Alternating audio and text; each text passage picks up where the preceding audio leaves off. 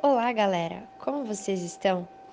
Hoje vamos ver cinco erros de pronúncia que cometemos na língua inglesa pela influência que temos da língua portuguesa.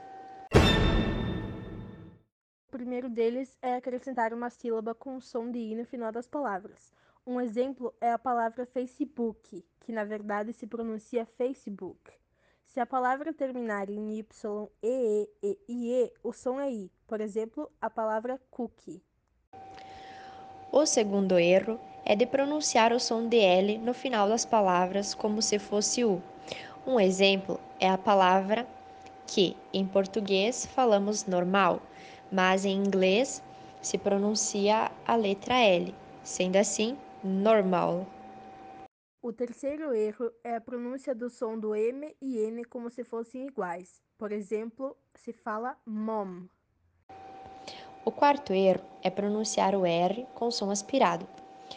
Como exemplo, na língua portuguesa, nós pronunciamos rural e em inglês se pronuncia rural. Por último, pronunciar o CH com som de X. Temos como exemplo a palavra chocolate, que muitos pronunciam como chocolate. E agora que já vimos quais são os erros que cometemos, vamos ouvir um diálogo de uma aula de yoga. Se você já participou de uma, provavelmente se identifique com a situação presenciada. So guys, let's start our yoga class. First, take a deep breath. Oh, my back hurts. That's because you don't keep a good posture. And my neck's so stiff. Just relax. All right.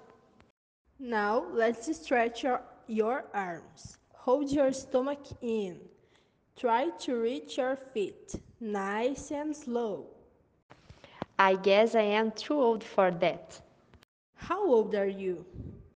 I am 25.